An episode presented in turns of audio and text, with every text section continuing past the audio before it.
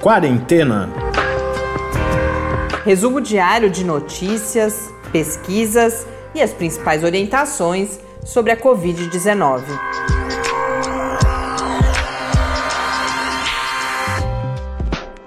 Quarentena, dia 36. Olá, começamos agora este nosso 36º encontro nesta segunda-feira, véspera de feriado. Eu sou Mariana Petson. Eu sou Tárcio Fabrício. Começar uh, mandando um olá para mais uma ouvinte que entrou em contato conosco por e-mail hoje, a Eliana Toledo, que é médica, professora na Faculdade de Medicina de São José do Rio Preto, com uma mensagem mais uma vez muito carinhosa. Nós somos muito privilegiados pelas reações que a gente tem tido dos nossos ouvintes, inicialmente pessoas que nos conheciam, agora cada vez mais pessoas que a gente não conhecia antes do podcast, mas que mandam mensagens muito encorajadoras, carinhosas. E a Eliana também apontou um termo que eu usei equivocadamente, que foi o. A gente tem falado muito de estudos randomizados, agora eu falo corretamente, e eu usei randômico porque a gente, uma das várias das nossas fontes de informação são em inglês e aí aparece o randomic, né? Mas em português o, o correto então são os estudos randomizados.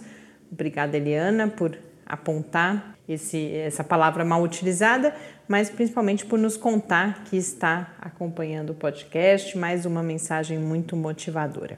Hoje no Brasil, segundo o Ministério da Saúde, são 40.581 casos confirmados de Covid-19, 2.575 mortes. O número de mortes tem uma uh, curiosidade que houve um erro de digitação alegado pelo Ministério da Saúde. Eles divulgaram um número que era bem maior, mais é, do que o é, dobro. É, era 300 e poucas mortes nas últimas 24 horas, quando na realidade eram cento e poucas. Foi um, uma mudança ali do dígito, um erro de digitação mesmo, um, uma mudança do dígito da dezena para a centena. Mas uh, eu só vi quando já estava corrigido, felizmente, porque sem dúvida quem viu antes uh, levou um susto. No mundo, segundo a Organização Mundial da Saúde, embora só antes de continuar, cento e poucas mortes, é sempre importante a gente lembrar, cento e poucas mortes não é pouco, né? Mas é que essa elevação para 300 mortes teria sido aí uma novidade importante no transcorrer da pandemia. No mundo, segundo a Organização Mundial da Saúde, são 2 milhões 314.621 casos confirmados de Covid-19 e, segundo a John Hopkins, no painel da John Hopkins, já são 2.470.410 casos.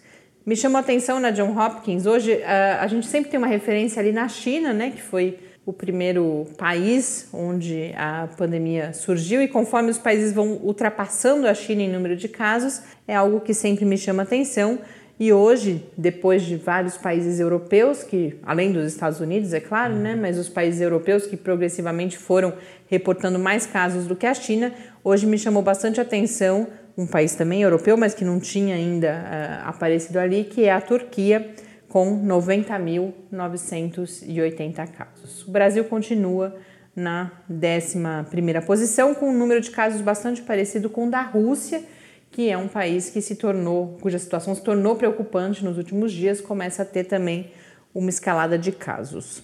Aqui no Brasil, uma notícia que chamou atenção, agora foi na coletiva do governador do estado e foi bastante noticiado que o governo de São Paulo anunciou hoje uma reabertura gradual da economia a partir do dia 11 de maio. Mas aí, quando eu fui uh, ler a matéria cuidadosamente, uh, as matérias, é, um, é muito mais uma sinalização em termos de, olha, estamos pensando, como é claro que é importante pensar, uh, quanto mais rápido, se for possível pensar em estratégias para recuperar alguns setores econômicos, melhor, porque tem um impacto muito grande uh, essa paralisação das atividades, inclusive em termos uh, da vida das pessoas.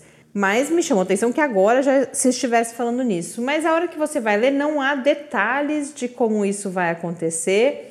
Um novo anúncio está programado para a próxima quarta-feira, pós-feriado, mas a impressão que eu fiquei lendo o texto é que é muito mais uma sinalização pública de estamos pensando nisso do que já uma medida uh, com maior detalhamento. Disse, inclusive, que tudo isso vai depender do acompanhamento até o dia 10 de maio, que é o dia imediatamente anterior a esse horizonte que foi colocado, dos dados da pandemia. Então, na verdade, tudo pode mudar até lá e fala-se bastante também nos acordos que vão ser estabelecidos com diferentes, porque quando ele fala em abertura da economia, fala principalmente na abertura de alguns comércios de rua, mas fala enfaticamente que acordos terão de ser estabelecidos com esses diferentes setores sobre, por exemplo, cuidados a serem tomados com os trabalhadores dessas lojas para que não haja contaminação. Então, algo a ser acompanhado, mas com muito pouca informação nesse momento. É, essa questão da, da reabertura sempre é preocupante. Hoje, por exemplo, a gente tem dados do que está acontecendo lá em Florianópolis, que a cidade fez a reabertura do seu comércio com algumas regras, obrigatoriedade de usar máscara, é, restrição ao acesso das pessoas aos estabelecimentos comerciais, mas mesmo assim o comércio teve 70% do número de pessoas que normalmente frequentariam essa região comercial é, sem a pandemia, o que é muita gente na rua, é muito preocupante, inclusive quando a gente percebe que tem um outro dado aí. O transporte público de Florianópolis ainda não estava funcionando. Então é muita gente. Quando voltar esse transporte a funcionar também, como que a gente consegue lidar com tantas pessoas tendo que adotar algumas medidas mais protetivas. É algo complicado que talvez tenha que ser muito bem pensado em que momento pode ser realizado. É, talvez não. É, é justamente é, destacar a importância de políticas responsáveis que levem em consideração essa necessidade de retomada parcial das atividades o mais rápido possível, claro, mas com as medidas protetivas e não só com isso, mas com algo que a gente vai falar bastante aqui hoje também, com testagem, com mecanismos de acompanhamento da evolução da pandemia. Notícias de São Paulo, Florianópolis e em Pernambuco, a situação das UTIs continua complicada, tá? Está se complicando cada vez mais. A, a ocupação das UTIs lá em Pernambuco já chega a 99%. São cerca de 300 leitos preparados exclusivamente para pacientes com a Covid-19 e já estão batendo no limite, antes do que era previsto, inclusive. Sempre bom a gente dizer isso, que esse número de casos está quebrando as previsões assim. Então, o próprio secretário de saúde do estado falava, a gente achava que estava na frente, mas isso, essa percepção foi por água abaixo. Não, não é verdade. A gente está dia a dia tendo que lidar com o aumento desses números. No mundo, a gente detalha daqui a pouco um pouco a situação da África, mas antes, uma notícia muito rápida: a gente tem criado o costume de anunciar cancelamento de grandes eventos e hoje a gente teve o anúncio de mais um cancelamento, né, Tarso? É, o Papa Francisco hoje anunciou o adiamento da Jornada Mundial da Juventude para o ano de 2023. O encontro aconteceria em Portugal em 2022. Aproveitando que você mencionou esse evento da Igreja Católica, a gente acompanhou por motivos de outros pro projetos que a gente tem de divulgação, um evento também previsto para esse ano, que é a, o Encontro da Economia de Francisco. Eu lembrei disso porque a gente deve, a gente anunciou no último sábado a parceria com o programa de pós-graduação em Sociologia aqui da UFSCar. No próximo sábado, provavelmente a gente conversa sobre Sociologia das Religiões que foi uma área que nos chamou a atenção para esse evento da Economia de Francisco, que ia reunir jovens do mundo inteiro em Na abril, né, Assis, em Assis, né? Mas que também uh, precisou ser cancelado e ainda não tem nova data para sua realização, provavelmente em 2021. Em 2022. 22? Uhum. Então, uh, a gente segue acompanhando isso também. Bom, falei da África porque hoje uma, a Comissão Econômica das Nações Unidas para a África, eh, hoje não, nos últimos dias, né? Eu vi a notícia hoje, lançou uma publicação específica sobre a situação na África, que muitas pessoas têm alertado que tem tido pouca visibilidade, a gente mesmo falou pouco até agora aqui no podcast, e essa publicação é Uh, o título dessa publicação é Covid-19 na África, protegendo vidas e economias, que vai tanto traçar um cenário de por que o continente é extremamente vulnerável e aí sugerir uh, estratégias para a proteção. Eu destaco aqui principalmente os dados de cenário para chamar atenção para a gravidade dessa, desse contexto a estimativa, e aí indo de modelos que a gente foi se acostumando a entender que tem grande variação nas previsões, mas as previsões vão de 300 mil a mais de 3 milhões de mortes no continente africano pela Covid-19. E por quê? Alguns números que eu destaquei desse relatório: 56% da população urbana na África vive em condições semelhantes a que a gente aqui no Brasil conhece como as condições das favelas. Então, com grande aglomeração de pessoas, inclusive dentro das residências, e pouco acesso, por exemplo, a condições de saneamento. Então, 56% da população urbana, mais da metade da população urbana na África, no continente africano. 34% dos apenas 34% dos domicílios têm acesso a dispositivos para higienização das mãos. Então, Cada vez mais eu hoje trago algumas dicas aí do The New York Times, por exemplo, que vai, vai falar, vai destacar que, olha, além de todos os outros cuidados, um dos mais importantes é a higienização das mãos, junto com o distanciamento físico, né, entre as pessoas. Então, esse cuidado que é tão relevante na África, apenas 34% dos domicílios têm acesso a pia, água, sabão, a possibilidade de lavar a mão. 71% dos empregos são empregos informais. Então aí você entra em toda uma série de fragilidades da economia do continente africano que esse relatório vai destacar, que os impactos econômicos e econômicos sobre as pessoas, sobre a vida das pessoas, sobre a possibilidade de sobrevivência são imensos no continente. E 40% das crianças menores de 5 anos malnutridas além de toda a questão da, da, do sistema de saúde precário, da presença de comorbidades como HIV e tuberculose. Então, um cenário muito complicado que exige uma das principais mensagens do relatório é uma ação conjunta, uma ação coordenada entre os países africanos, mas não só, também dos organismos internacionais para combater essa situação. A gente compartilha a notícia sobre o relatório e o próprio relatório na área do Lab, do site do Lab. O endereço é o www.lab, com i no final, barra quarentena news. Aproveitando o momento de divulgação dos contatos, inicialmente eu falei de uma ouvinte, onde a gente consegue conversar com as pessoas que estão nos acompanhando, receber sugestões de pauta que felizmente estão se tornando cada vez mais frequentes. Já para os próximos dias, a gente está marcando várias entrevistas a partir de pautas que foram sugeridas pelos nossos ouvintes. E quem quiser então contar para a gente que está acompanhando, enviar essas sugestões, fazer perguntas, uh, o e-mail é o podcastquarentena@gmail.com e você pode falar com a gente também no Twitter, no Quarentena Cast. Hoje eu esqueci. Eu tinha aprendido nos últimos dias, hoje a memória falhou novamente. Bom, um outro hoje tá, tava bem rico de temas, as principais fontes que eu consulto, várias coisas ficaram de fora. Eu escolhi falar de um assunto que está sendo muito discutido nos Estados Unidos, que é a utilização dos testes para anticorpos e depois duas notícias, uma da as duas que eu escolhi, uma vem da Nature, foi muito abordada na Nature e a outra na Science, que são os dois principais periódicos científicos aí mundiais eh, em termos de periódicos que abordam todas as áreas do conhecimento. Na Nature, uh, eles trazem toda uma discussão que apareceu em vários outros meios de comunicação nos Estados Unidos nos últimos dias, que, é, são, que são esses testes para anticorpos. A gente tem diferentes tipos de testes da Covid-19.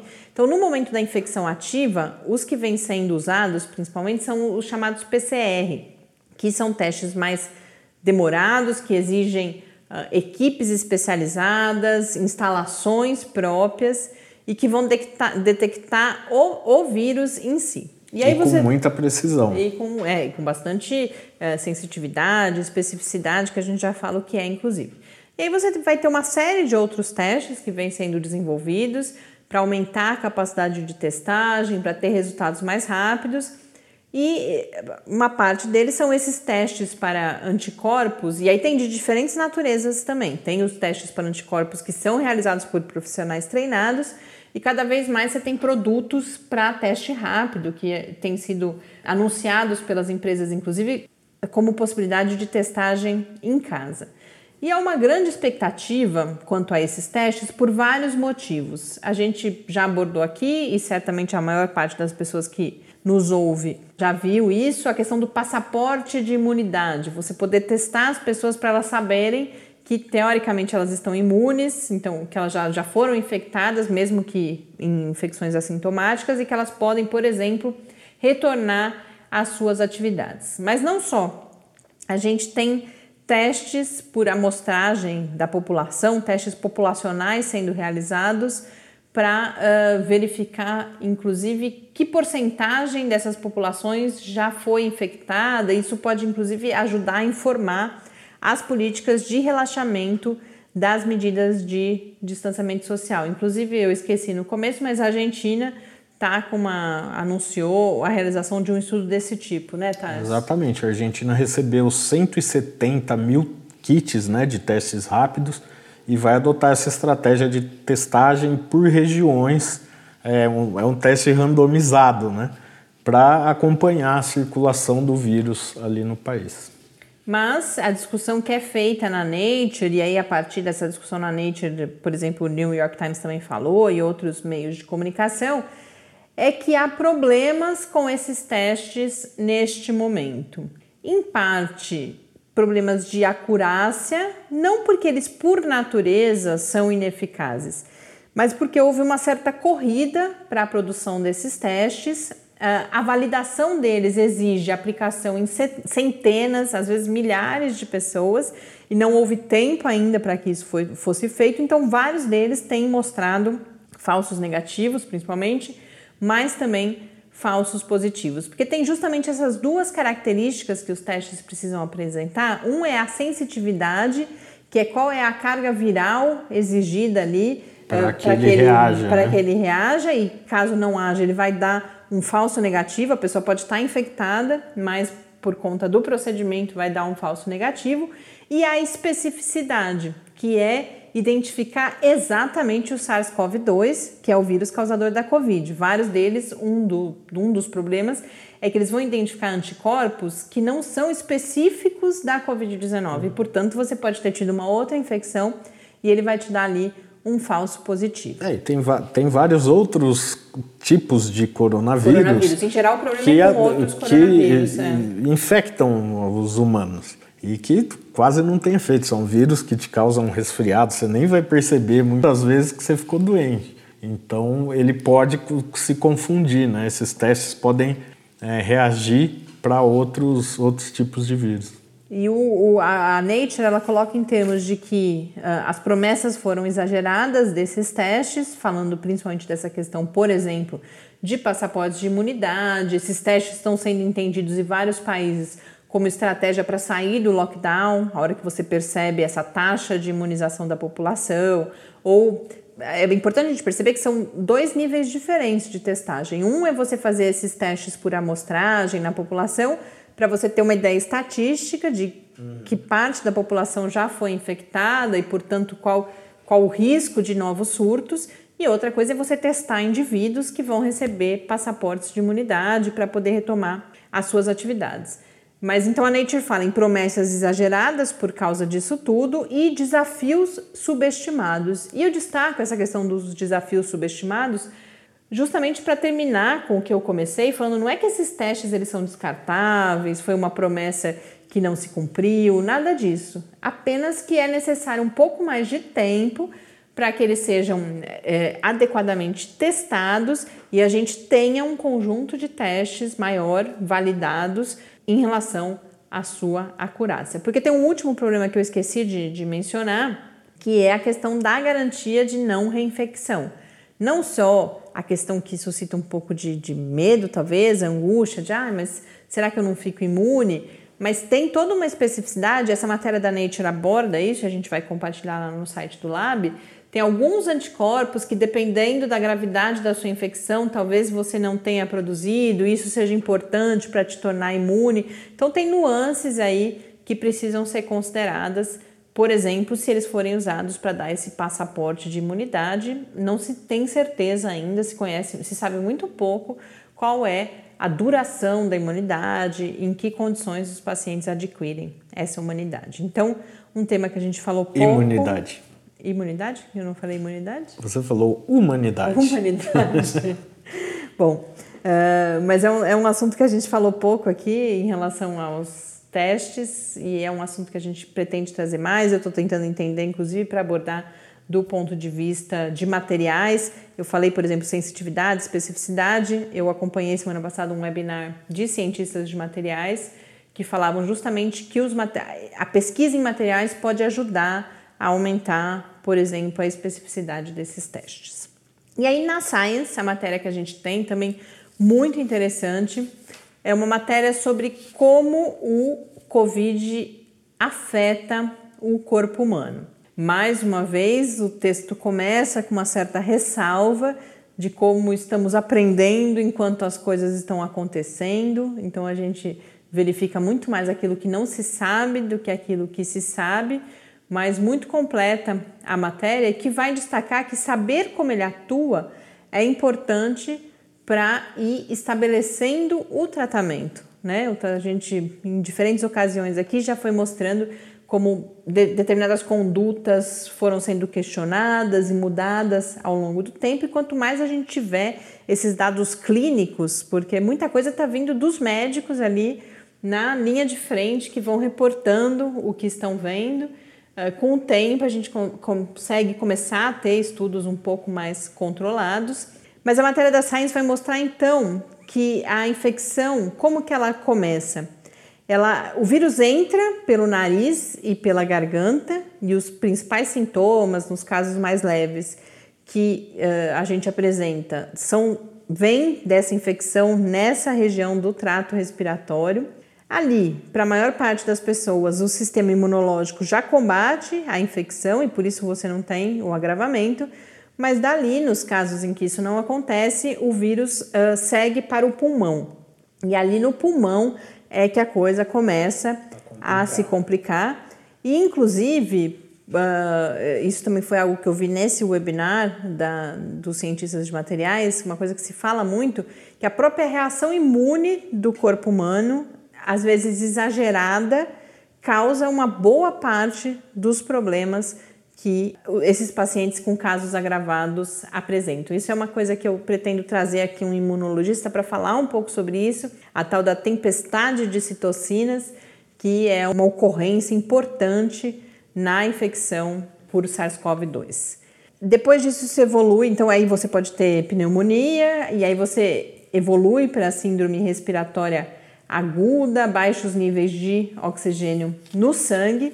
Mas para além dessa, dessa questão toda no sistema respiratório, cada vez mais nota-se uh, efeitos em outros órgãos, em outros sistemas do corpo humano. Então, um sistema que já se tem bastante informação é o, um órgão, o coração e o sistema circulatório como um todo, efeitos sobre os vasos sanguíneos, então nota-se uma coagulação sanguínea uh, alterada, a presença de trombos que podem causar embolia pulmonar, se vão para, o, para os pulmões, derrames se vão para o cérebro. Então, e essa questão dos vasos sanguíneos, inclusive, tem aparecido cada vez mais como uma hipótese para um, uma situação que a gente já reportou aqui também, de pacientes com baixíssima oxigenação no sangue, mas que não apresentam sintomas respiratórios típicos de pacientes que estão necessitando ventilação mecânica. Por exemplo, pessoas conversando, né? A gente falou aqui outro dia, mas que estão com uma baixíssima oxigenação no sangue. Um outro órgão muitíssimo afetado, não só pelo vírus em si, mas porque outras condições, inclusive o uso dos, da ventilação mecânica, uh, causa danos, é o rim. E isso levanta uma outra preocupação. Tem se falado muito da escassez de respiradores mas máquinas de diálise, diálise tendem a ser um outro insumo insuficiente no combate à Covid-19. Cada vez mais a gente vê matérias sobre os danos cerebrais, eventuais efeitos colaterais, não só do próprio vírus, mais uma vez, mas o próprio transcorrer da doença aparentemente causa danos cerebrais, o sistema gastrointestinal. Então, uh, todo um percurso aí do vírus no corpo humano e que leva à conclusão dessa matéria da Science, inclusive, que é importante uma abordagem sistêmica da Covid-19 na hora que se pensa em tratamento, que às vezes você atacar só um ponto não vai ser suficiente para controlar a doença nesses pacientes que apresentam quadros agravados. Hoje, por questões técnicas, infelizmente a gente não traz o quadro com o professor Bernardino, mas eu termino então com uma que dica. deve estar tá tendo bastante trabalho é, na, a gente não conseguiu na linha de frente. com o professor Bernardino hoje, porque certamente estava bastante concentrado em outras atividades, ele sempre arrumou um tempinho aí no seu cotidiano para falar com a gente. A gente espera que esteja tudo bem, amanhã a gente tenha notícias. Mas uh, eu termino então com uma dica também, uma matéria que foi uma amiga querida, Bia Beatriz Maia, que me chamou a atenção hoje cedo. Depois, uma matéria originalmente publicada no The New York Times, depois eu vi que estava em versão traduzida na Folha sobre onde está o vírus. Eu não sei vocês, mas aqui em casa é uma parte importante da quarentena. Todo o processo, bom, atenção de ir ao supermercado, isso a gente já dividiu com vocês várias vezes, mas todo o processo de desinfecção quando a gente volta para casa, então a gente troca de roupa, a gente toma banho, a gente limpa todos os alimentos, todas as embalagens e isso é uma fonte de tensão, de ansiedade grande. E cada vez mais eu tenho relatos de outras pessoas, amigos meus, colocando isso também. E essa matéria do New, da New York Times tranquiliza um pouco. Lembrando que não é um estudo científico, é uma matéria jornalística, mas que consultou vários especialistas e eu já, já vinha notando essa tendência em outras notícias também, destacando que os principais cuidados são a distância física de outras pessoas e lavar as mãos. Então, que, que é aí que a gente precisa estar concentrado e não chegar a menos de dois metros, um metro e meio no máximo de outras pessoas e lavar as mãos e ficar em casa por enquanto, nesse momento em que essa é a, a medida recomendada e a única ao nosso alcance. Mas aí o que, que os especialistas vão falar, por exemplo, nessa matéria? que não é necessário. Se você só foi ao mercado, se ele não estava muito cheio, e se ele estava muito cheio, a dica é não vá, inclusive. Se você chegar no mercado e tiver muito cheio, não entre. A gente já passou, essa é a dica do jornal, mas a gente já passou por essa situação, a gente entrou e se arrependeu perdidamente, porque foi muito difícil lidar e garantir distanciamento físico dentro da loja. Mas se foi uma situação minimamente sob controle, não necessariamente é preciso trocar de roupa e tomar banho. E aí tem toda uma explicação lá na matéria que por aerodinâmica as partículas elas tendem a não se depositar sobre a nossa roupa e sim circular à nossa volta. Vai falar de lavagem de roupa, que as roupas rotineiras podem ser lavadas normalmente, isso a gente já abordou aqui, professor Bernardino também, que só nos casos em que você está, por exemplo, cuidando de uma pessoa com Covid-19, aí cuidados adicionais precisam ser tomados. Ou se você é um profissional de saúde. Né? Claro, se você está num ambiente com muita concentração do vírus, aí a situação é completamente diferente. Tem o risco de você balançar a roupa e o vírus de fato ir para o ar e contaminar mas normalmente não é necessário um cuidado excessivo com a lavagem das roupas. Mas no caso das embalagens, eh, eles mantêm a recomendação de lavar as embalagens, aquelas que não são, eh, aquelas que não são permeáveis, né, que não são de papel ou de papelão, você lavar com água e sabão ou aquelas possíveis de descartar, tudo que você conseguir descartar antes, né? A gente reserva sempre uma área suja na casa, que é onde você vai fazer esse procedimento, e aí des descarta o saquinho, ou se não puder, não quiser descartar, mas manter isolado, porque ali tem uma probabilidade de estar contaminado. As cartas, pacotes, coisas que vêm pelo correio. Vários especialistas falam que a probabilidade de contaminação é baixa, mas que por via das dúvidas, e aí a gente eu nem, nem dei essa notícia para o Tyson, a gente está com vários pacotes que chegaram pelo correio fora de casa ainda, mas eles falam que por via das dúvidas, se você estiver um pouco ansioso, deixe 24 horas antes de mexer na correspondência. Essa é a recomendação de um artigo que foi publicado ainda no início de março, no The New England Journal of Medicine, que falava das superfícies e que foi o que norteou boa parte do discurso público sobre essa questão da permanência do vírus em superfícies. Então eles falam, ó, em princípio, joga a embalagem fora e lava as mãos. Tudo, tudo termina com lave as mãos. É importante a gente sempre lavar as mãos. Mas se você não tiver seguro, deixe os pacotes lá quietinhos 24 horas. E aí vem outras dicas de que caminhar e correr em geral é seguro, desde que mantido o distanciamento físico, que um lar sem calçados é algo positivo, isso a gente tem adotado aqui em casa também, a gente tem o sapato que fica na rua, o sapato dentro de casa. Então, tem um sapato intermediário. É, não tem, é outra, outra coisa que é cheia de procedimento aqui em casa. Mas eu acho que o recado principal é que a gente tem que focar principalmente naquilo que é mais importante, e aí não, nesse caso não há controvérsia. Manter distância, bom, ficar em casa e quando tiver de sair, manter distância e o cuidado sempre com a lavagem das mãos. Mas a gente disponibiliza a matéria lá também para vocês verem mais detalhes nas palavras dos especialistas, as diferentes ponderações que eles fazem. Muito obrigada pela companhia mais um dia de quarentena. Um bom feriado a todos amanhã. A gente sempre destaca com o trabalho em casa e sábado a gente conversou com o pessoal da sociologia do trabalho. A gente tende a trabalhar mais do que o normal em vários casos. Então, quem pudesse organizar para descansar um pouquinho amanhã, mas a gente se encontra de novo na terça-feira. Um abraço. Até amanhã e fique em casa. Quarentena é uma realização do Laboratório Aberto de Interatividade para a Disseminação do Conhecimento Científico e Tecnológico da Universidade Federal de São Carlos, o LAB da UFSCar, do Centro de Desenvolvimento de Materiais Funcionais, CDMF, e do Centro de Inovação em Novas Energias, o Cine. Pauta, produção e apresentação: Mariana Pezzo e Tárcio Fabrício. Arte e design de Henrique Mateus. Desenvolvimento web: Eduardo Martins. Edição de áudio: Lucas Stefanuto. Apoio Fundação de Amparo à Pesquisa do Estado de São Paulo.